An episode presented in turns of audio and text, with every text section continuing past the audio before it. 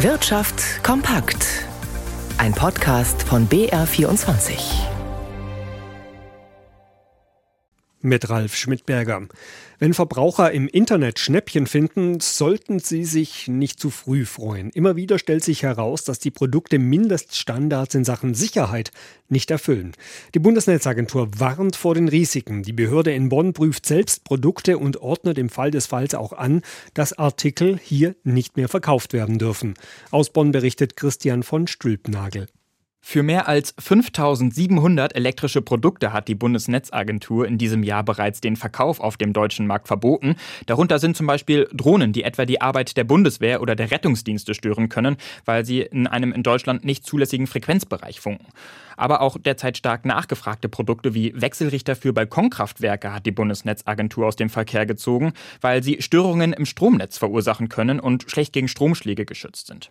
Weniger Probleme gab es hingegen bei Spielzeug mit Kameras, sogenannten Smart Toys. Hier haben die Hersteller anscheinend dazugelernt.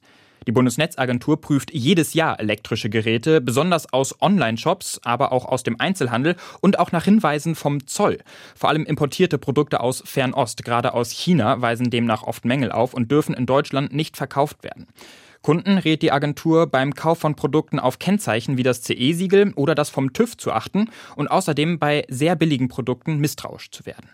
Europäische Pilotenverbände warnen vor Sicherheitsrisiken durch übermüdete Piloten. Sie stützen sich bei ihrer Kritik auf eine Umfrage mit fast 7000 Teilnehmern, die vom Europäischen Pilotendachverband ECA in Auftrag gegeben wurde.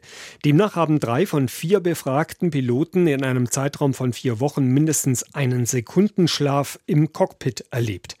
Darüber hinaus berichteten ebenso viele Piloten, dass sie sich zwischen ihren Flugdiensten nicht ausreichend von der Müdigkeit erholen könnten.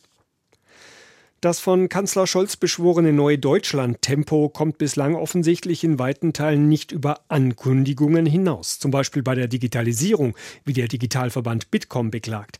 Demnach hat die Regierung von dem, was sie versprochen hatte, nur einen Bruchteil bislang angepackt. Philipp Brost berichtet. Die Bundesregierung hat sich viel vorgenommen. Insgesamt 334 Digitalisierungsprojekte zählt der Branchenverband Bitkom.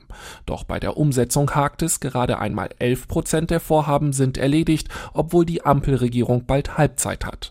Bitkom kritisiert, insgesamt geht es nur schleppend voran. In den Schulen beispielsweise hinkt Deutschland Ländern wie Dänemark 20 Jahre hinterher, sagt Bitkom-Präsident Wintergerst. Auch die Digitalisierung der Verwaltung bleibt eine Baustelle. Ursprünglich sollten schon bis Ende letzten Jahres alle Behördengänge auch online möglich sein. Doch das Vorhaben ist gescheitert, weil Bund und Länder bei der Digitalisierung über Jahre schlecht oder gar nicht zusammengearbeitet haben. Die Ampelregierung will den Rückstand aufholen, ein entsprechendes Gesetz mit neuen Zielen ist aber erst für Ende des Jahres geplant, heißt es in der Auswertung von Bitkom. Lichtblicke sieht der Verband dafür beim Breitbandausbau mit Glasfaser und Mobilfunk. Und auch die Digitalisierung im Gesundheitswesen nimmt Fahrt auf mit der digitalen Patientenakte. Blicken an die Finanzmärkte. Stefan Liener in unserem Börsenstudio. Ja, wie ist denn die Stimmung jetzt an den Aktienmärkten im späten Handel in Deutschland? Es geht deutlich nach oben. Der DAX zum Beispiel, der gewinnt 1% auf 15.795 Punkte. Und auch die beiden anderen großen Indizes, der MDAX der großen Nebenwerte und der TechDAX mit den eher technologieorientierten Titeln, sie beide kommen um jeweils mehr als 1% voran. Händler begründeten dies vor allem mit freundlichen Vorgaben von den Märkten in Asien, insbesondere aus China. Dort hatte die Regierung übers Wochenende einige Maßnahmen angekündigt, die nicht zuletzt die Finanzmärkte stabilisieren sollen. So wird zum Beispiel eine wichtige Steuer auf den Aktienhandel halbiert und das soll neuen Schwung in die Geschäfte an den Finanzmärkten in China bringen.